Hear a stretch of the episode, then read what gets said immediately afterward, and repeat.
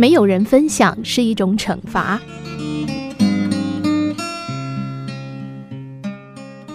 一位犹太教的长老酷爱打高尔夫球，在一个安息日，他觉得手痒，很想去挥几杆，但犹太教规定，信徒在安息日必须休息，什么事都不能做。这位长老终于忍不住，决定偷偷去高尔夫球场，想着打个九个洞就好。由于安息日犹太教徒都不会出门，球场上一个人也没有。因此，长老觉得不会有人知道他违反规定。然而，当长老在打第二洞的时候，被天使发现了。天使到上帝面前告状，说某某长老不守教义，竟然在安息日出门打高尔夫球。上帝听了，跟天使说，他会好好惩罚这个长老。从第三个洞开始，长老打出超完美的成绩，几乎都是一杆进洞。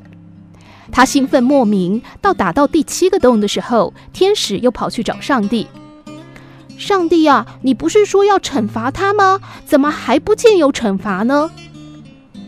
上帝说：“我已经在惩罚他了。”一直到打完第九个洞，长老都是一杆进洞。因为太神乎其技了，他决定继续再打九个洞。天使又去找上帝。到底惩罚在哪里呀？上帝只是笑而不答。打完十八个洞，他的成绩比世界上任何一位高尔夫球选手都优秀，这可把他乐坏了。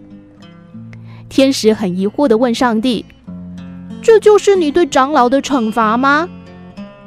上帝说：“正是。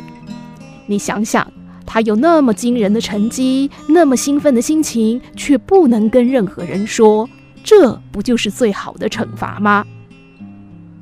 生活需要伴侣，快乐和痛苦都要有人分享。